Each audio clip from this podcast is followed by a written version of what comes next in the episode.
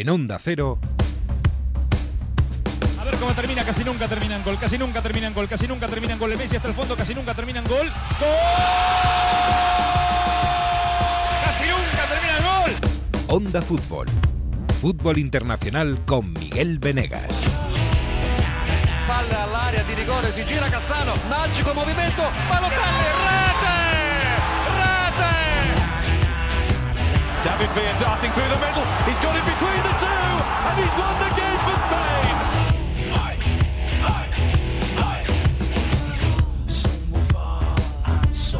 ¿Qué tal? Muy buenas, aquí estamos con el fútbol que no para, con el fútbol que no, que, que- que no frena, el fútbol que ya nos tiene a cuatro selecciones clasificadas para la Eurocopa, además de la anfitrión Alemania, y las últimas han sido, no, cuatro, no, más, más, estamos unos cuantos ya. Los últimos hemos sido Escocia, España y Turquía, que nos hemos metido en la Eurocopa, antes lo hicieron las grandes, Francia, Bélgica, bueno, algunas de las grandes, y Portugal, y Alemania que ya estaba.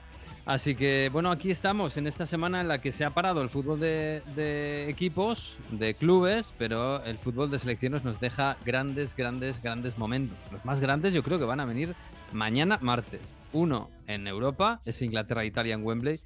Menudo partido, menudo escenario y menudo lo que hay en juego para Italia.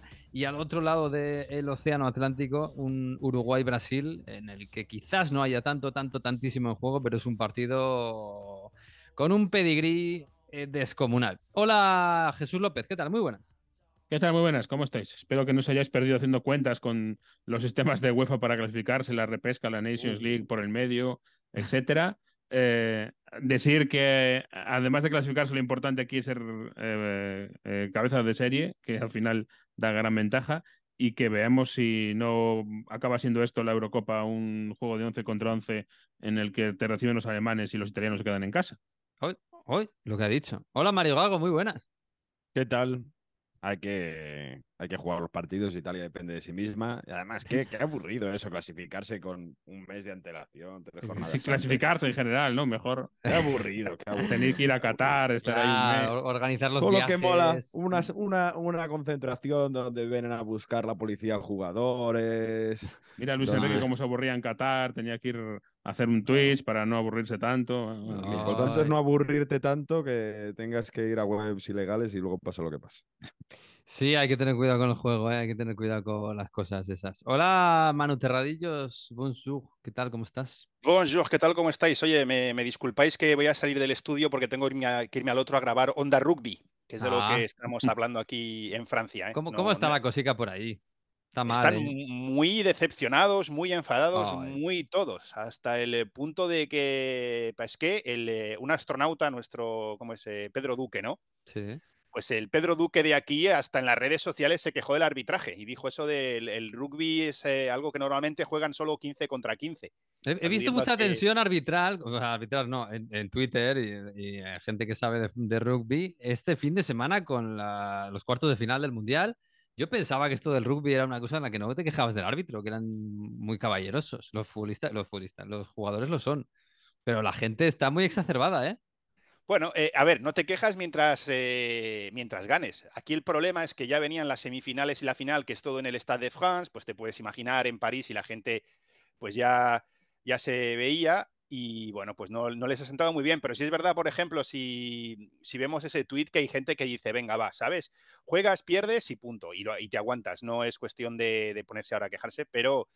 Pero bueno, sí, digamos que, que los dos goles de Mbappé ah, y, y la victoria contra Países Bajos como que estaban en la página 10 del periódico, ¿no? Más que, más que en la portada. Y eso que no es poca noticia, ¿eh? porque nos hemos reencontrado con Mbappé. Después de un mesecito un poco regulero en, en Francia, en el París, hemos descubierto que a Mbappé no le pasa nada. Ha, dicho Deschamps, ha respondido con los pies a la prensa. Cuando le preguntaba a la prensa, ha dicho, lo siento por vosotros, pero ha respondido con los pies. Bueno, Ah, bueno, no no está- hablamos de ello. Yo creo que no es lo mismo jugar en Francia con un esquema que conoces que jugar en el PSG donde, donde están probando todavía esquemas y muchas cosas. Ya, claro. Y rodeado como está rodeado en Francia, ¿eh? que aunque parezca mentira, está mejor rodeado en Francia que en el Paris Saint-Germain. con, con todo el dinero que hay detrás en el Paris Saint-Germain. Es que de Francia, de verdad, es una locura. Por cierto, ¿Colomboani iba a ser el 9 del equipo ya para siempre? Pues debería, debería porque no hay tampoco un 9-9 en esa posición. Es decir, si tienes otros jugadores como, como Turam, que lo ha hecho en ocasiones, eh, que, ha jugado en esa posición en Alemania, pero es un jugador mucho más móvil. Entonces es, el, digamos, el elegido para sustituir a Giroud. El problema es que no está de momento marcando y que todos se acuerdan aquí de lo que le pasó ante el Dibu Martínez en la final del Mundial. todavía Pero bueno, mm. de momento es el, digamos, el, sobre el papel el, que va a sustituir a Giroud. Bueno, y mm, eh, esta semana, o sea, mañana hay todavía partidos. Estamos grabando esto un lunes y todavía estamos en medio de la jornada, porque esto es lo que tienen las jornadas ahora clasificatorias, que son todos los días, del jueves hasta el siguiente martes. Todos los días hay partidos. Pero el gran partido de Europa, sin ninguna duda, es el de Wembley, el de, el, de una selección que ya tiene el pasaporte eh, para la Eurocopa afianzado, que es el Inglaterra. No hay ninguna novedad ahí. De hecho, de hecho Jesús me llama la atención que, el que salía la BBC el otro día con la, con la elección de la sede de la próxima Eurocopa, que va a ser Reino Unido e Irlanda. Eh, eh, y me llamó la atención que dijo la BBC que Inglaterra no quería estar clasificada de facto. Bueno, la, sede en realidad es Inglaterra. Es verdad que le dan un una sede también a, a Dublín, a Belfast, a Glasgow y a Cardiff, pero todos los demás partidos van a ser en Inglaterra, que son unos cuantos. Inglaterra ha dicho que no quiere ser, eh, no quiere, no, quiere estar ya clasificada, quiere ganar. Sí, eso parece, ¿no? Bueno, es una intención, pero bueno, tiene sentido eh, de dos desde dos puntos de vista. Uno que no temes que se va a ser muy difícil clasificarte, claro, porque si no coges la clasificación. Y segundo, que, claro, ¿qué haces durante los partidos clasificatorios estás fuera de la clasificación sin jugar ningún tipo de, partido oficial, ¿no? Eh, todo eh, amistosos. Es, es, verdad que como preparación es un, un, largo desierto antes de jugarte la Eurocopa en casa. Sí, tiene sentido. Hay que recordar que antes, hace ya unos cuantos años, el campeón del mundo iba directamente al siguiente mundial y dejó de ir porque creo que fue Brasil la que dijo que no quería estar, pues eso, cuatro años jugando solo amistosos, sino preparándose de verdad. Fue, España la primera selección que no estuvo no estuvo clasificada. Creo recordar, ¿eh? No sé si fue España o fue Italia. No recuerdo ya. Bueno, da igual, no, no, no recuerdo. Pero sí fue ya un, poquito entrado el, el siglo XXI. Eh, pero claro, eso quizás el. Claro, hay que ver quién lo dice. Eh, una cosa es que lo diga Brasil, que lo diga España campeona del mundo, que lo diga cualquier selección campeona del mundo, que lo diga Inglaterra en una Eurocopa, en la que Inglaterra, bueno, en una Eurocopa que van muchos, en teoría va a ir. Ahora, yo supongo que Irlanda, a lo mejor si le preguntan, dice, no, no, yo quiero mi, plaza. O... Bueno, yo creo que Inglaterra sabe que si no se clasifica por lo que sea, al final aparece por ahí una invitación, un, no porque jugar la Eurocopa de Inglaterra en Inglaterra es económicamente una ruina. Entonces, al final, alguien sería generoso y les invitaría. Digo yo, no sé. Sí, seguramente. Italia para la siguiente Eurocopa, que es en Italia y Turquía, Mario, no, no, no tienen la misma política, ¿verdad?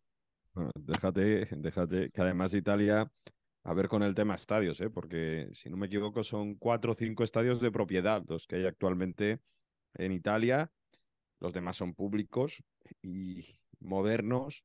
Pues el estadio de la Juve, Bérgamo que lo están cambiando, en Udine también ha sido reformado, el de la Fiorentina que se está haciendo, pero queda un trabajo de estadios muy, muy grande. ¿eh? E, e, el estadio de la Juve es, a ver, no es viejo, pero tampoco es súper moderno, ¿no? Porque tiene ya como 20 añitos. No, ¿sí? no, no, ¿Cuánto no, va?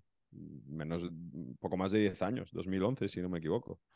No, no, es, es, bastante nuevo. Lo que pasa es que es un estadio que tiene pocas localidades para albergar una final, porque son 40.000 personas.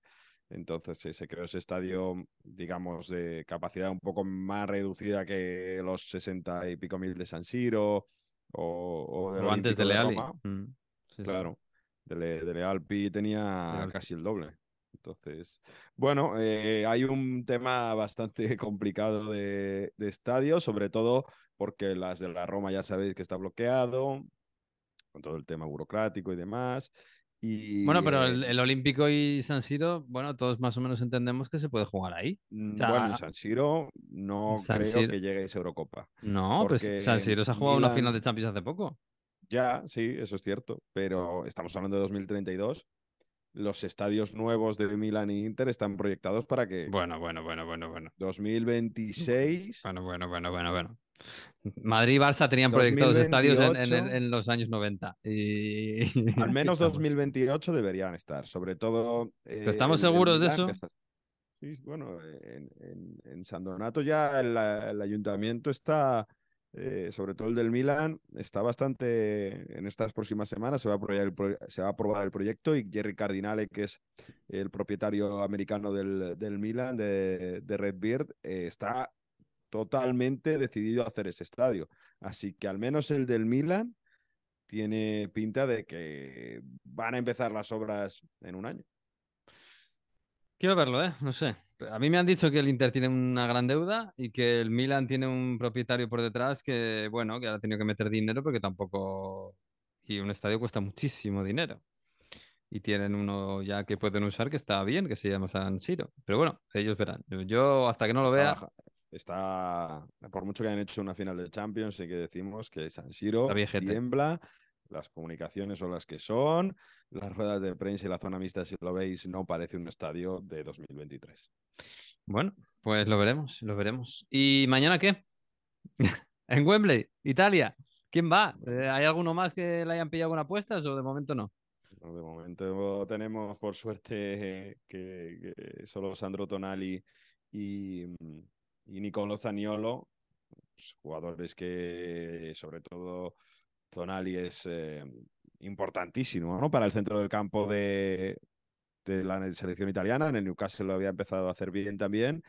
Pero esos son los eh, jugadores que la federación y Spalletti han decidido que se vayan de la concentración porque no tienen la cabeza ahora mismo en un partido de Italia, sino que están más eh, pensando en, bueno, colaborar con la justicia para que no tengan para que no tengan una gran sanción de más de un año, digámoslo así.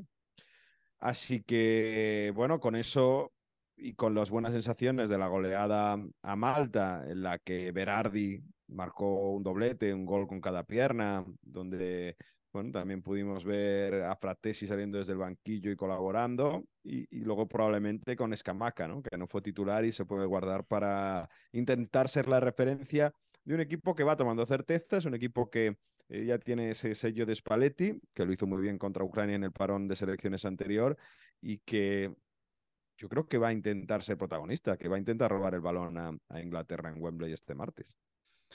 Bueno, vamos a ver, es verdad que las bajas, sobre todo la de Chiesa, eh, pues claro, aparentemente duele mucho, pero es verdad que los eh, jugadores de Italia ahora mismo son todos, o son muchos de un nivel medio alto que tampoco es que cambie demasiado. Si un gran Berardi puede ser más o menos un, buen Chiesa, ¿no? Eh, en cuanto a nivel, quiero decir, un buen Fratesi puede ser un buen Tonali. Bueno, eh, más o menos yo no, que no creo que cambie demasiado. Eh, Falta el 9, que claro. pero nueve no hay.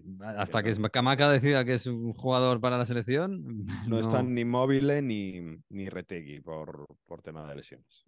Inglaterra, Jesús, esto se lo va a tomar muy en serio. Eh, quieren hacer sangre, quieren hacer su trabajo y ya. eh, no se dan por clasificados, que no lo están, pero bueno, tienen Claro, un es que pie. no, no lo están, ¿eh? No lo están, no lo están. No lo están y además, te digo más, es que, que no se despisten, porque es verdad que, hombre, lo tiene más o menos hecho, pero viendo la clasificación del, del grupo, no está hecho del todo. Y como pierdas con, con Italia, de momento, como decíamos, el primer puesto de, eh, em, de cabeza de serie se te complica bastante. Y luego, pues estás al alcance de Ucrania también. Es decir, que todavía no lo tienes hecho. Y Ucrania todavía todavía te podría matemáticamente alcanzar. Y a lo mejor tienes que estar en la última jornada pendiente de lo que pasa en el Italia-Ucrania, ¿no? Para, Hmm. para clasificarte. Con lo cual, hombre, eh, lo tienes hecho si ganas este partido. Y eso entiendo que es lo que, lo que va a hacer, especialmente si no pierdes, ¿no? Porque no perder eh, creo que es eh, lo, más, lo más claro en este, en este partido. Porque te quedarías. eh, mantendrías los tres de, sobre Italia y tendrías cuatro sobre Ucrania. Entonces yo creo que no puede ni mucho menos eh, tomarse la broma. Bueno, supongo que saldrá Southgate con Bellingham otra vez de media punta, con Harry arriba y Saka, eh, Sí. que son ahora mismo intocables en- allá donde estén, por supuesto. Eh, Ha, ha habido polémica en el último partido, en el, en el amistoso contra Australia, porque le han pitado a Jordan Henderson. Mm. Eh, y ha salido eh, en su defensa Southgate diciendo que no podía entender cómo pueden pitar a Jordan Henderson. Un poco hipócrita porque entenderlo entiende, puede no compartirlo, pero entender se sabe muy bien. Es tema saudí. Claro, es por, por sí, ¿no? Por el tema de Arabia, porque siempre fue uno de los jugadores que más se eh, significó en hablar de los derechos de, por ejemplo, del colectivo eh, LGTBI. Y claro, em, ahora resulta que pone en sus redes sociales eh, vídeos suyos hablando de, lo bien que es Arabia y qué bonito todo. Claro. Entonces es muy evidente de dónde viene todo esto.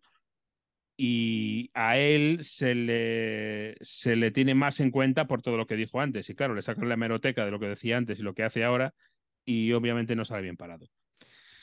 Pues sí, seguramente. Pero es que además luego está el tema futbolístico, que tampoco es que sea. A ver, si esto Esa le es, pasa esa a es la, Harry otra, Kane. la otra pata. Es decir, Claro. eh, luego está la sensación de que Southgate va a seguir con los suyos, aunque, claro, en el caso de Henderson, que ya tiene una edad, que ya había perdido eh, puesto y relevancia en el Liverpool, eh, y ahora se va a una liga menor y sigue eh, teniendo el favor del, del seleccionador.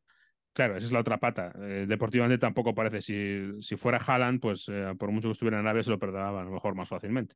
Sí, Eso también, también va así. Sí, seguramente. Bueno, pues eh, veremos seguramente. un Tampoco es muy, muy de hacer cambios este Southgate en general, eh, así que veremos una selección inglesa pues muy, muy, muy reconocible. Y vamos a ver si Bellingham y Harry Kane y Saka, que está en un momento también extraordinario, y Madison, es que la verdad es que los cuatro más o menos que van a estar arriba en teoría están en un momento espectacular, ¿eh? Porque, bueno, Madison eh, creo que le dieron el MVP del, Sí, de del mes anterior, de septiembre. Está en un momento fantástico, saca que decir, Bellingham que decir, Harry Kane. Pero están pensando en otras cosas, ¿no? Tampoco. Lo ves mal, ¿no, Mario? La cosa. Digo, O sea, mañana. Bellingham tiene que centrarse en otras cosas y, ¿no? Y a lo mejor.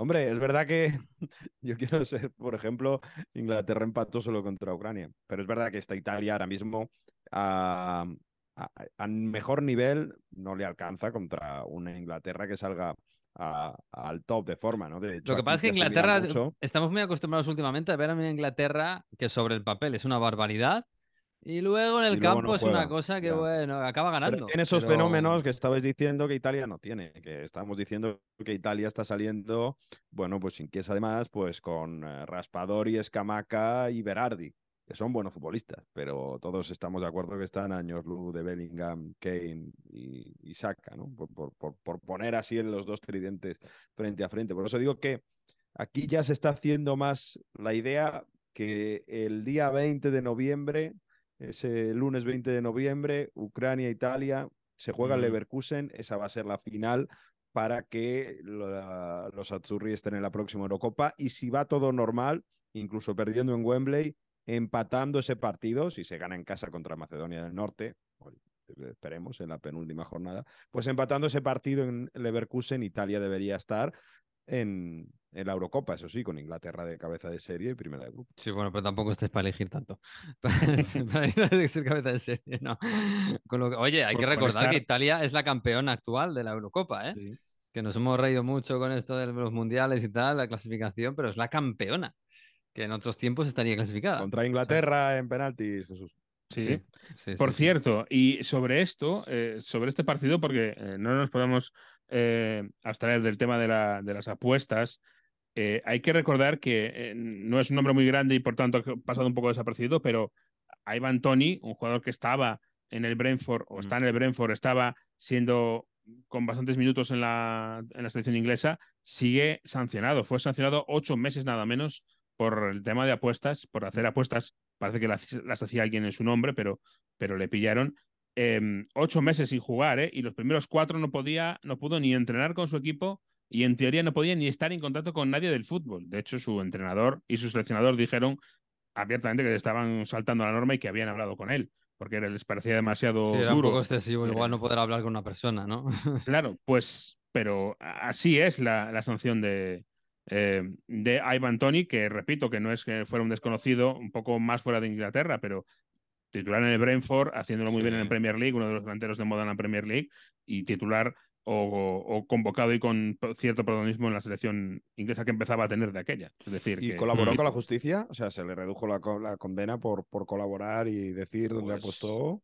Porque No aquí la diferencia. Es que, claro, yo- me parece que el- en el caso de Ivan Toni mm, era un tema deportivo, del saltarse las reglas sí. deportivas. Es que, claro, lo de, lo de los italianos, Mario, Igual, igual, ¿eh? O sea, Pero bueno, es tam- deportivo y hay legal. Hay, claro, pero luego hay un tema penal, que han- han- están haciendo apuestas ilegales no porque sean futbolistas, sino porque Claro, es que son están, cosas distintas. Claro, Antonio era están yendo a la mafia a unas, a unas futbolista- apuestas que son ilegales para todos. Sí, pero por, por, por, em, por apostar en. O sea, por realizar apuestas, por ejemplo, dice Taniolo que jugó solo al Blackjack. Vamos a creerle Mm. en una web que él decía que no sabía que era ilegal, que mandaron una invitación y, y que para jugar un Blackjack ahí y lo hizo ahí.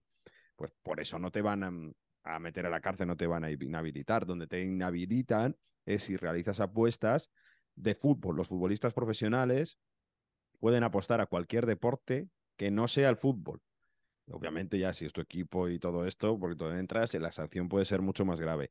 De lo que se filtra de la investigación que está haciendo la Procura de Torino, la Fiscalía de Turín, es que eh, sea Fayoli, que Tonali y bueno, Taniolo no habrían realizado apuestas a partidos de fútbol donde están ellos involucrados.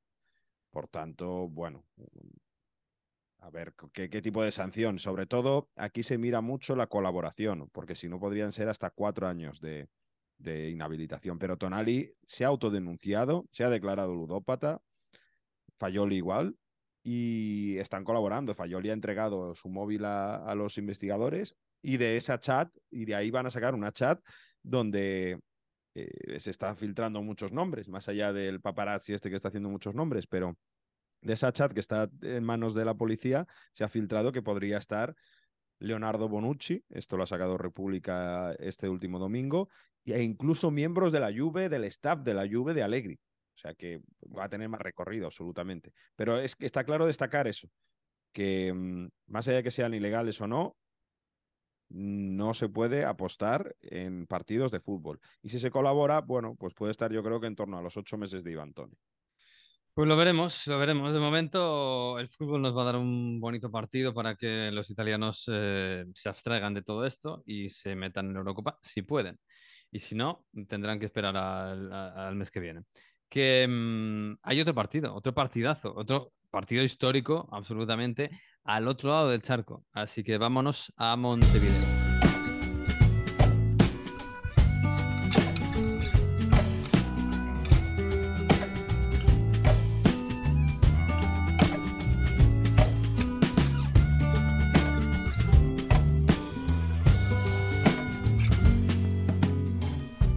Camino por Madrid en tu compañía. Mi mano en tu cintura, copiando a tu mano en la cintura mía. A paso lento, como bostezando, como quien besa el barrio al irlo pisando. Bueno, pues vamos a cruzar el océano para ir a Montevideo, porque allí, bueno, no solo es que han tenido liga este fin de semana, es que tienen partidazo esta semana. Eh, pues ya mañana, aunque nos va a pillar aquí en madrugada, pero es un partidazo en un estadio mítico del fútbol mundial, en el centenario, y entre Uruguay y Brasil. Esto suena a historia pura del fútbol, la verdad. Eh, Bambino Echegoyen es, eh, es periodista de, de, Radio Sport. Hola Bambino, ¿qué tal? Muy buenas. Hola, ¿qué tal? Un gustazo de estar con todos ustedes. Muy buenos días para mí, muy buen mediodía para, para ustedes. ¿Qué tal? ¿Cómo andan? ¿Todo bien? Todo bien, todo bien. Aquí estamos en estas fechas eh, internacionales que a nosotros nos han ido bien. Ya sabes que aquí en Europa nos estamos clasificando para la Eurocopa. Lo del Mundial ya nos quedará un poco más lejano. Eh, pero bueno, es verdad que, claro, en estas fechas que, eh, bueno, más o menos lo teníamos un poco encarrilado, nos fijamos un poco en lo que está pasando en el mundo. Y en el mundo está pasando que hay partidos muy bonitos. En, en, Asia están clasificándose para el Mundial. Hay partidos muy exóticos y hay partidos muy históricos. Muy, muy, muy históricos. Y este de Uruguay Argent y Brasil, pues tiene un sabor muy especial. Y además en ese estadio centenario que va a ser sede del, Mundial 2030, igual que España, solo que allí se va a abrir ese Mundial, bueno, aprovechando que se cumple precisamente ese centenario, ¿no? Eh, ¿cómo, está la, ¿Cómo está el país con este partido? Bueno, eh, para, para hacértelo gráfico y no hablar mucho, entradas agotadas desde hace varios días. Eh, apenas se pusieron a la venta, la gente arrasó con las entradas este, por, para ver este partido que concita atención porque es una nueva era para Uruguay. estamos en la era Bielsa y por qué de alguna manera también este, se puede creer que con estos cambios que está teniendo Brasil, máxime tomando en cuenta lo que fue el último partido frente a la selección venezolana, donde pactó en casa, este, bueno, mm, se, se, se, puede obtener un buen resultado, cosa que hace muchísimos años no se puede tener contra Brasil, que es el gran poderoso que tiene Sudamérica, evidentemente, ¿no? Mm, oye, em, empatasteis contra Colombia la semana pasada. Brasil empató en casa contra Venezuela, que allí ha escocido bastante porque es una gran sorpresa. No sé si es que los dos estáis un poco mm, mm, menos exigidos con, con, este nuevo cupo para, el, para Conmebol. Bueno, pasan seis equipos, incluso pueden ser siete porque hay otro repesca, de diez. Antes esto de la, la competencia sudamericana era terrible, era, era, tremendo. Eh, bueno, os enfrentáis todos contra todos, pero claro, se quedaban muchos fuera. ¿Están está ahora las selecciones grandes como Brasil, Argentina, Uruguay un poquito más relajadas?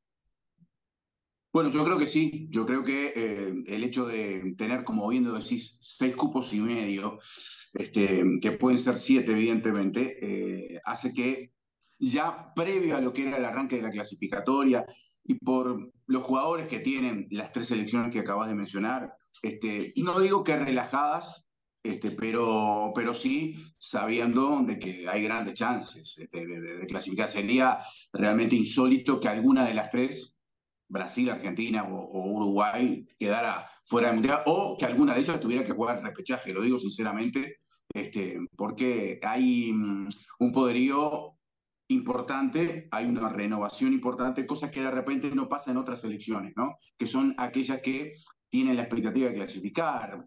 Paraguay no tiene una renovación, Colombia mismo está ahí, este, con, mm. con, algo nuevo, pero, pero tiene que recurrir a jugadores eh, como el otro día ustedes lo vieron a James Rodríguez, este, que, que, que, jugó bien, que convirtió incluso un gol frente a la selección uruguaya. Este, y bueno, yo creo que el problema acá lo tendrán este, Venezuela, Paraguay, Chile, que son las selecciones que estarán pugnando por tratar de, lograr un lugar, pero me da la sensación de que Uruguay, Argentina y Brasil no tendrán problemas de clasificar.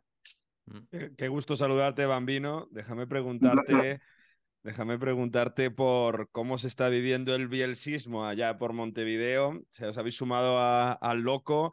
Tres, tres partidos, una victoria, una derrota, un empate ahí en Barranquilla con el calor, pero sabéis que bueno, la primera medida que ha sido muy sonada en Europa es dejar fuera a Cavani y a Suárez. ¿Cómo se está viviendo todo eso por allá? Bueno, yo creo que mm, eh, Bielsa, como en todos lados, divide. Hay medio país que lo quiere, mm. que quiere su propuesta, y medio país que no lo quiere.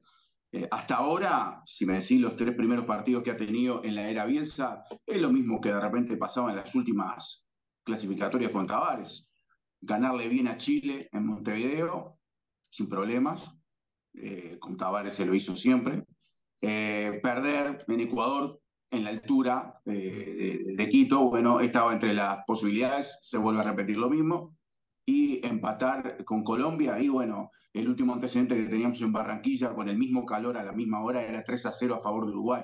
Y, y la anterior, para 2018, era un 2 a 2 también en Barranquilla con. Tavares. Así que por ahora los resultados siguen siendo los mismos para el gran filósofo de fútbol que es Bielsa. Yo te quería preguntar por la, por la selección por Uruguay, eh, porque estaba repasando un poco los goleadores y es el jugador de River de la Cruz el, único que lleva dos, em, teniendo a, arietes como Darwin Núñez, que parece que también ha tenido algunos problemas en el, en el Liverpool para encontrar ese instinto goleador. No, no sé ¿Cómo ves al ataque de, Uruguay en esta fase de clasificación de la Conmebol? Mira, el gran déficit que tiene Uruguay es de goleadores, evidentemente. Venimos de una era sensacional. De venís, de una era dorada, de una, ah, era espectacular, que sobraban nueve. Es muy difícil que vos hagas coincidir eh, en un periodo de una selección tener dos delanteros como de repente los tenía Uruguay con, con, Suárez y Cavani, como hacer coincidir en su momento a los dos mejores defensas centrales que eran José y Godín. Es decir, eh, son esos privilegios que de repente pudo tener el maestro Oscar Tavares para tratar de sacarle el mejor este, fruto a la selección uruguaya. Sí, el gran déficit es de el gol, pero también, y acá hemos sido críticos con ese tema, eh, Bielsa tenía de repente otras opciones como para poder este, citar futbolistas. Mirá, en eh, el fútbol son momentos y cuando vos de repente lo que necesitas son futbolistas en determinado puesto y, sobre todo cuando haces un, proceso a largo este, aliento. Acá tenías, por ejemplo, a futbolistas que han participado en la selección sub-20 que salió campeona del mundo y estaba Luciano Rodríguez, y lo podías haber citado. Mm. Este, y está el Toro Rodríguez, jugador del Castilla, que no fue al campeonato del mundo porque no lo dejó el Real Madrid si no hubiera salido campeón del mundo también, pero fue uno de los mejores jugadores destacados en el campeonato sudamericano. Está Merentiel, que es un hombre que hace goles permanentemente en el equipo de Boca Juniors. Es decir, si Uruguay carece de goleadores es porque el propio técnico ha decidido que el único 9-9 que, por ejemplo, citó para estos partidos frente, frente a Colombia perdón, y frente a Brasil ha sido Darwin Núñez. Y después no ha citado, ha citado extremos, jugadores que juegan por todo eh, el frente de ataque, pero que no son 9-9. Sí, sí. Bueno, yo no sé cómo lo hacéis, la verdad, ¿eh? pero esto es impresionante. Un país de tres millones y medio de habitantes y sigue sacando talento y talento y nueves y centrales, sobre todo nueves y centrales. Bueno, ahora, oye, centrocampistas, no, no vais mal de centrocampistas, la verdad. Oye, ¿y Brasil qué? ¿Qué esperáis de, Brasil? Porque claro, viene después del pequeño tropiezo. Brasil, que es justo lo contrario, un país gigantesco y multitudinario. Em, viene de, ese tropezón contra Venezuela. ¿Vais, ¿Vais a esperar un Brasil con un poquito más de ganas, más acuciado por las críticas o, un Brasil, bueno, no sé si perezoso entre fechas europeas, que, todo el mundo está pensando mucho en la liga, etcétera, etcétera. Hubiera preferido un Brasil que hubiera goleado a Venezuela y que de repente mm. viniera un poco más distendido Montevideo. Quedó con la sangre en el ojo. Eh, yo pude ver el partido y la verdad que fue poquito Brasil y de local, ¿no? Y sobre todo contra un rival como, como Venezuela, que si vos mirás a priori entre plantel y plantel, evidentemente hay una diferencia importante como para que Brasil ganara con total comodidad en, en, Brasil de local. Sin embargo, no lo hizo y me da la sensación de que vamos a tener un partido este, fuerte, caliente, como son los partidos frente a Brasil, por eso mismo, porque Brasil necesitará sí o sí tener un resultado positivo para lavar la cara de lo que fue el otro día una presentación que dejó dudas frente a la selección de Venezuela. Es un plantelazo. Brasil tiene un equipo, eh, eh, por aquí se habla de la posibilidad de generar tres cambios por, por, este, por parte del técnico. Algo que a mí me llama la atención de, Brasil y quizás hay cierto desconcierto es todo esto que está pasando con la dirección técnica de, Brasil, ¿no? Mm. Que, que, dicen que esperan por Ancelotti para, para para, mitad del año que viene, pero que, Ancelotti no, no, no, se los confirma. Está Fernando Diniz, que está de cara a la final de la Copa Libertadores de América frente a Boca, y, y, por otro lado dirige la selección brasileña. Eh, es, es, realmente desconcertante lo que hace Brasil por, por, lo que fue Brasil siempre, ¿no? Que, tuvo grandes entrenadores, viene de, tener un gran técnico como, como, como fue Tite, y bueno, y ahora esto que está pasando, yo creo que eso de alguna manera influye para este momento futbolístico que está teniendo la, la, selección para amarela. ¿Qué tal, Mambino? Yo te quería preguntar, por eh, ya que estamos viendo eh, lo complicado que puede llegar a ser una clasificación para el Mundial, claro, esta es la de 2026, pero el de 2030 Mm. una complicación añadida, que hay tres sedes que se supone que van a estar mm. clasificadas automáticamente, incluido eh, Paraguay, que no está entre los primeros habitualmente, ahora mismo está octavo en la, tabla. Claro, ¿cómo va a afectar eso y qué se está diciendo ahí? Porque eh, esto cambia completamente unas eliminatorias que ya de por sí suelen ser bastante apretadas.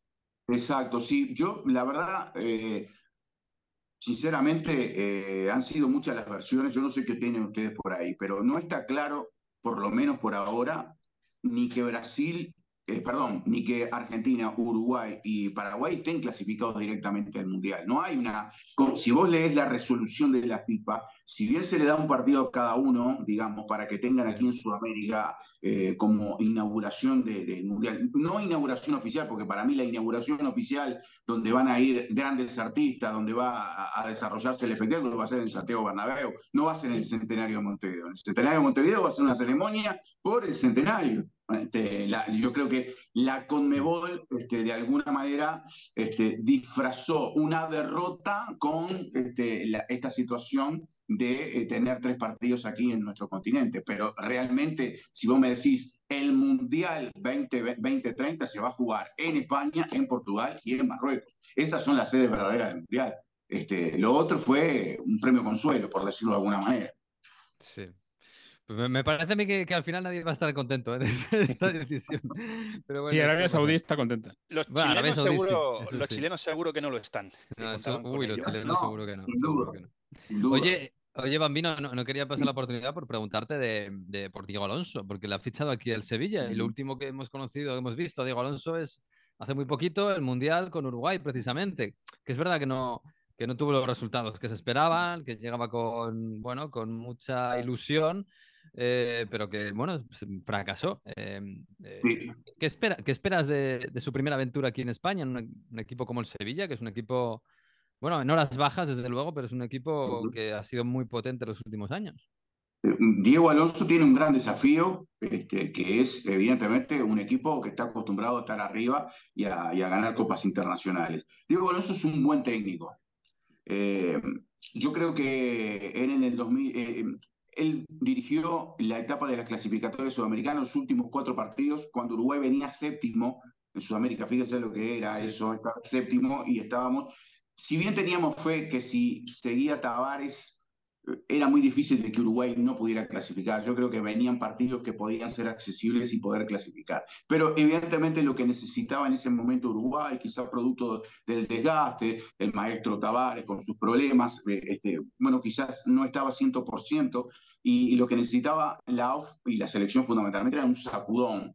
Eh, lo hizo con Diego Alonso, que sorprendió a todos, anexó a su equipo al profe Ortega y la verdad que hizo muy cuatro, partidos finales de la clasificatoria sudamericana donde a todos nos dejó con la expectativa de hacer un gran mundial por lo que a él había planteado, por lo que él había pregonado, una presión alta desde el minuto número uno este, y tratar de ser protagonistas. Y eso fue lo que prometió previo al Mundial. Estaba en la escalerilla del avión y cuando se iba para el Mundial de Qatar dijo eso, voy por la copa, vamos por todo. Sin embargo, el compromiso que me da la sensación tenía con algunos históricos este, hizo que los colocara, era, eh, fue suicida, me da la sensación, y se cuidó bastante del resultado de colocar a tres. Eran cinco los jugadores que, mm, que eran históricos, de los cuales colocó tres frente a Corea, este, que fue el, primer partido, este, y no fue mal. Y a partir de ahí, bueno, como que mm, las cosas no, no siguieron bien y me parece que él habrá sacado sus conclusiones. Mm, yo tengo buena relación con, con, Diego, incluso el otro día intercambiamos mensajes cuando él firma con el Sevilla.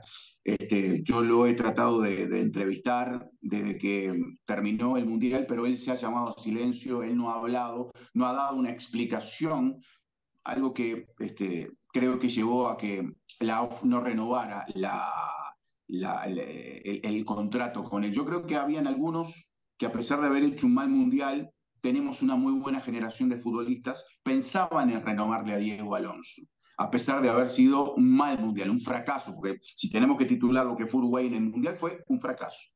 Este, pero eh, su silencio, no dar explicaciones de lo que pasó en el mundial, este, llevó a que algunos dirigentes dijeran, bueno, vamos por otro lado, y fueron por el lado de, Bielsa como único candidato este, para, para suceder a, Diego. Yo creo que Diego Alonso es un muy buen técnico, que si le agarra la mano, que si eh, encuentra esa sintonía entre lo que son los futbolistas veteranos que tiene algunos referentes, el Sevilla y la juventud, me da la sensación de que si le sabe entrar a, ambos, tanto a los jóvenes como a los veteranos, puede hacer este, un, buen trabajo allí en Sevilla. Es, es, buen, es buen entrenador, digo. Pues ojalá para el Sevilla que le vaya muy bien y que le encuentre la mano, como dices tú, sí, le encuentre la, forma de hacer funcionar ese equipo que tiene buenos jugadores. Y a ver qué tal eh, Uruguay contra Brasil, eh, que la verdad es que tiene pintaza ese partido. Argentina es campeona del mundo, pero Uruguay y Brasil ahora mismo tienen dos plantillas espectaculares para ver un grandísimo partido. Os vais a clasificar los dos, pero bueno, Mm. Hay, que disimular, que es difícil, ¿eh? Así que hay que, ponerse manos a la obra. Por, supuesto que sí, hay que ponerse manos a la obra y hay que, fundamentalmente para Uruguay, como te decía en el arranque de, mm. de, los de contacto, a ver si, si le ganamos a Brasil acá en el centenario, porque la verdad que Brasil nos gana en Brasil, nos gana acá en el centenario, hasta acá, hasta en el estadio centenario nos ha hecho cuatro. Este, goles en dos oportunidades en, los últimas, en las últimas clasificatorias. Entonces, este, sería bueno, este, bueno, de alguna manera se trajo a Bielsa para eso, vamos a ver si, si, si lo logra. Este, vamos a ver, eh, esperemos que mañana sea un, gran partido. Tenemos futbolistas buenos, ambas selecciones. Uruguay sobre todo tiene una, un buen plantel en la mitad de la cancha. Este, y veremos si a partir de ese funcionamiento este, esa, de ese mediocampo podemos tener un resultado positivo que, que, nos haría este, muy bien ganar después de, yo qué sé, hace, este, por esto de la clasificatoria, 30 años que no ganamos así. Bueno, bueno, bueno, Bambino, vosotros ganasteis en el 50, que eso vale por mucho más. claro, claro, ya quedan cada vez menos. Bueno, Bambino, que os deseamos mucha suerte y que sea un gran partido, lo disfrutemos todos. Te mandamos un fuerte abrazo. Un fuerte abrazo para todos ustedes ¿eh? y felicitaciones por la clasificación. Abrazo. Gracias, chao.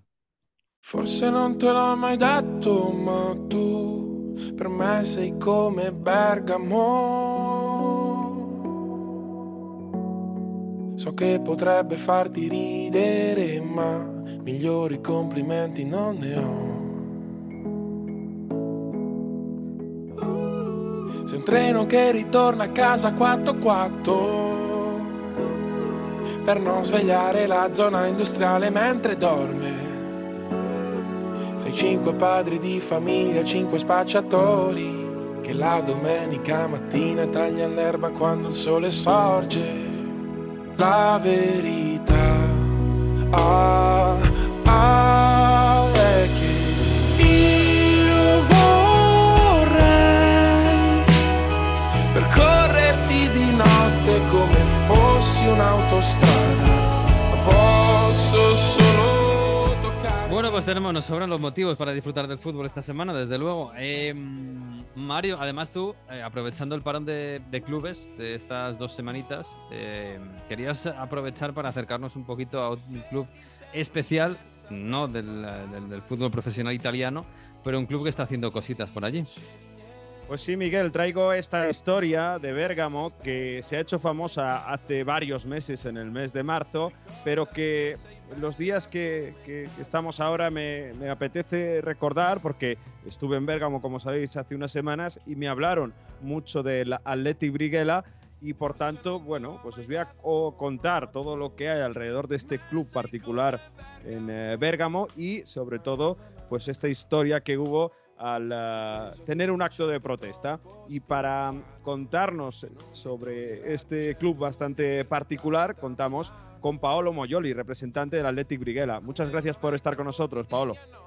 Muchas gracias a ustedes, muchas gracias a ustedes. Les comentaba a los compañeros de Onda Fútbol que el Athletic Briguela es un club de fútbol particular, es un club de fútbol popular por cómo se organiza, por eh, cómo eh, alrededor del deporte eh, ocurren muchas cosas. Primero decir que es un equipo que está en tercera categoría italiana, que está en el fútbol regional italiano, pero ¿por qué es diferente el Atlético Briguela, Paolo? entonces, si queremos hablar de Atlético Briguela, tenemos que salir desde el 2013. En el 2013 en Bergamo formamos un equipo con el nombre de BAU, y eh, este equipo, eh, solamente por el fútbol a 7, eh, mm, siguió hasta el 2020, el año del COVID. En el 2020, después del COVID, con un montón de asambleas, decidimos de salir adelante, salir adelante y cambiar el nombre y eh, empezar a entrar eh, también en la FIGC, en la FIGC que es la Federación Italiana de Juego Fútbol, ¿no? Eh, ¿Por qué Briguela? Briguela es una mascarilla tradicional de, la tierra de Bergamo. No, Briguela es una mascarilla que lleva alegría, una mascarilla que decimos hace muchos chistes y, y así. Y empezamos con este proyecto nuevo de Atleti Briguela, de una asociación eh, diletantística eh, popular, eh, en el 2021. Ahora llevamos tres años. Empezamos con un equipo de fútbol a siete y un equipo de fútbol de tercera categoría, entonces adentro en la FIGC. Nuestro sueño es tener una polisportiva, o sea, o sea un club de deportes, de varios deportes.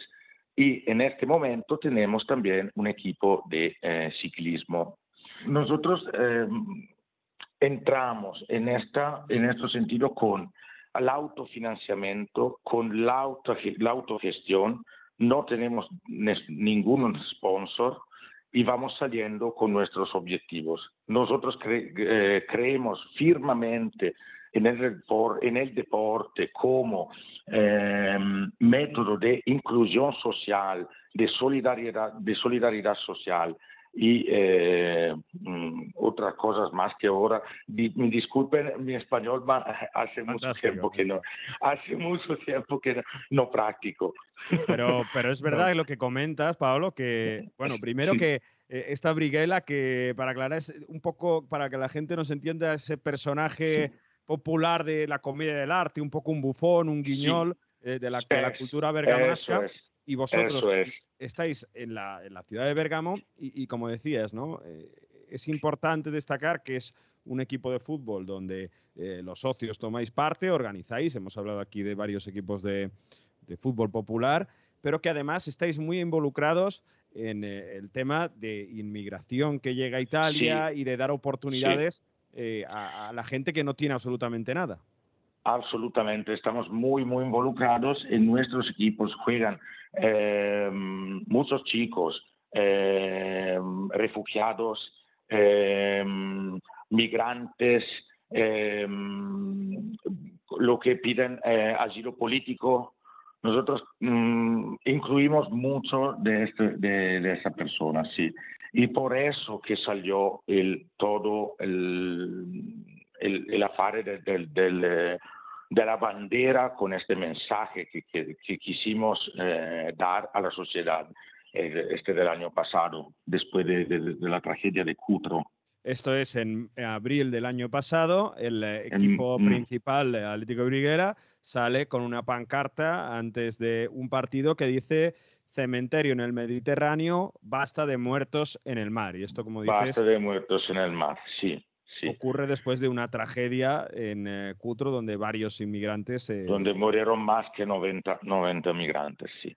Intentando llegar a las costas italianas, ahí, como estamos diciendo, por eso estás, este equipo está súper involucrado, pero aquí la sorpresa, y por lo que desgraciadamente se hizo famoso a nivel nacional, incluso alguna noticia llegó a España sobre Athletic Briguela, es que la federación os puso una multa por sacar esa pancarta. Absolutamente. Fue increíble porque el año anterior eh, pusimos una pancarta con, eh, sobre los actos en eh, Ucrania y Rusia, not, Stop War, y nadie dijo nada y así. Cuando pusimos esta pancarta, probablemente porque el gobierno que tenemos, en una, sabemos todo lo que, que gobierno tenemos y así, cuando pusimos esta pancarta, nos, nos dieron una multa de 500 euros, que es una multa increíble para un equipo de tercera categoría. Es el presupuesto de un mes de cancha de juego. Pero tuvimos un montón de solidaridad, de solidaridad eh, por personas, por asociaciones, por, eh, por eh, la sociedad civil, decimos. Sí, y decidimos con esto, con toda esta solidaridad, de, eh, eh, devolver todo lo que esas personas o asociaciones nos devolvieron, de devolver eh, nosotros también a, un, a una mm, ONG, o una ONG que se llama, se llama Rescue, que la lleva la, hija de Gino Strada, un importante, no sé si lo conocen ustedes, fue un importante médico en, en, la zona de guerra en el mundo y, así. Después de todo, también nos anularon la multa por todo esto que, que, salió después de, de, este momento. En eh, este este sosteño, me sale la palabra en italiano al, hablar contigo, sí, Paolo. Sosteño, sosteño bien. E-, ese apoyo a la ONG Search and Rescue, ¿cómo, ¿cómo ha evolucionado? ¿Seguís con ese apoyo hacia esta ONG y en esta temporada ya, bueno, ya han pasado unos meses después de ese desagradable episodio de la multa, ¿cómo, eh, cómo estáis colaborando y, sobre todo ahora que estamos en medio de otra crisis migratoria, ¿no? Bueno, nunca, nunca se ha parado. Sí. Puedo contarte una cosa muy linda que nos pasó hace 15 días. Eh, nosotros empezamos apoyando esta ONG, esta ONG en este momento, hace un año, no estaba todavía en el mar, estaba preparándose a volver al mar con el, con el barco, estaba preparando el barco. Hace 15 días nos eh, escribió eh, Cecilia Strada, eh, que lleva este ONG Rescue, que nos reingració, nos porque eh, después de un salvataje de más de 30 personas, eh, nos mandó una foto con eh, la camiseta del Atleti Briguela, con la bandera del Atleti Briguela, diciéndonos gracias a ustedes porque estas 30 personas salvadas en este momento son también gracias a lo que hizo la Atleti Briguela. Nada más lindo de esto podía ocurrirnos hace 15 días. Esta es la, es la, respuesta más linda en absoluto que, que, que, tuvimos da, da, toda esta situación eh, de, de, de, de, la, la eh, pancarta eh, en adelante. Esto se puede ver en vuestras redes sociales. Si buscáis en Facebook Athletic Briguela, con en, Briguela con sí. H después de la G, eh, también si buscáis ASD Athletic Briguela en Instagram, ahí tendréis todas las publicaciones y todas las uh, redes sociales. Ya lo último, Paolo, bueno, hemos sí. hablado de, de, claro, es un equipo de fútbol que tiene esa variante con ese apoyo a la NG fortísimo, uh, con Rescue, con un eh, peso social muy fuerte dentro de la ciudad de Bérgamo, pero el equipo, ¿cómo, cómo está yendo? Eh, ¿hay, ¿hay, opción de, de subir de, de la tercera categoría? Eh, en este momento mm, no, el, equipo está viendo, hicimos cuatro eh, partidos hasta ahora y tenemos solo un punto, pero es un, es un bueno, campeonato muy, muy, muy, muy difícil, muy difícil. Jugáis en Bérgamo, ¿no? Dentro de la ciudad de Bérgamo. Jugamos, jugamos en un barrio cerquita de la ciudad de Bérgamo que se llama Azzano San Paolo. Eh, este año jugamos ahí, eh, tenemos eh, amigos que llevan este centro de deporte y decidimos eh, que eh, jugar allí este año. Sí. ASD Atleti Briguela, el equipo de fútbol popular de la ciudad de Bérgamo, que apoya la inclusión, que además ayuda a esta ONG Rescue a, a, que haya menos muertes en el mar, ese, por desgracia, cementerio del Mediterráneo que, que denunciabais, Paolo. Muchas gracias por estar en Onda Fútbol y contar este proyecto a todo el mundo aquí en España. Muchas gracias a ustedes. Un saludo. Hasta luego, hasta luego.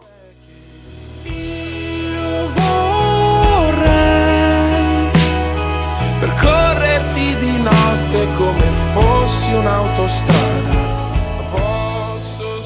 que aprovechemos el fútbol para hacer cosas importantes por los seres humanos, venga de donde, vengan, y ayudar a la gente, que el fútbol al final está para eso, para ayudar a la gente, ya sea a ser feliz o ya sea a, a conseguir una oportunidad y poder vivir eh, en paz. En fin, bueno chicos, pues, eh, pues nada, que este, esta semana habrá que estar pendientes de, de lo de Wembley, de lo del centenario, de, de, de, lo demás, de que se clasifica. Se va a clasificar al final Albania, se va a clasificar, Turquía ya está clasificada. Bueno, tenemos poco a poco todos en el Reddit. Y, y, y Francia, pues que vaya, vayan digiriendo el, el, el tema del rugby. Manu, ¿qué le vamos a hacer? Bueno, quedan todavía algo más de 10 días, ¿eh? Dos semanas prácticamente no, hasta que esto se acabe. Y una vez que se acabe, yo creo que ya la gente dirá, venga, se acabó. O sea, cuando a la final los Pumas levanten el título. Uf, eso sería, sería epiquísimo. Coincide con el, con el día del clásico español, la final. Ay, qué bonito. Así que ahí... ¿Cuántos días? Se, se, se juntan los planetas ¿eh? a veces en el fútbol.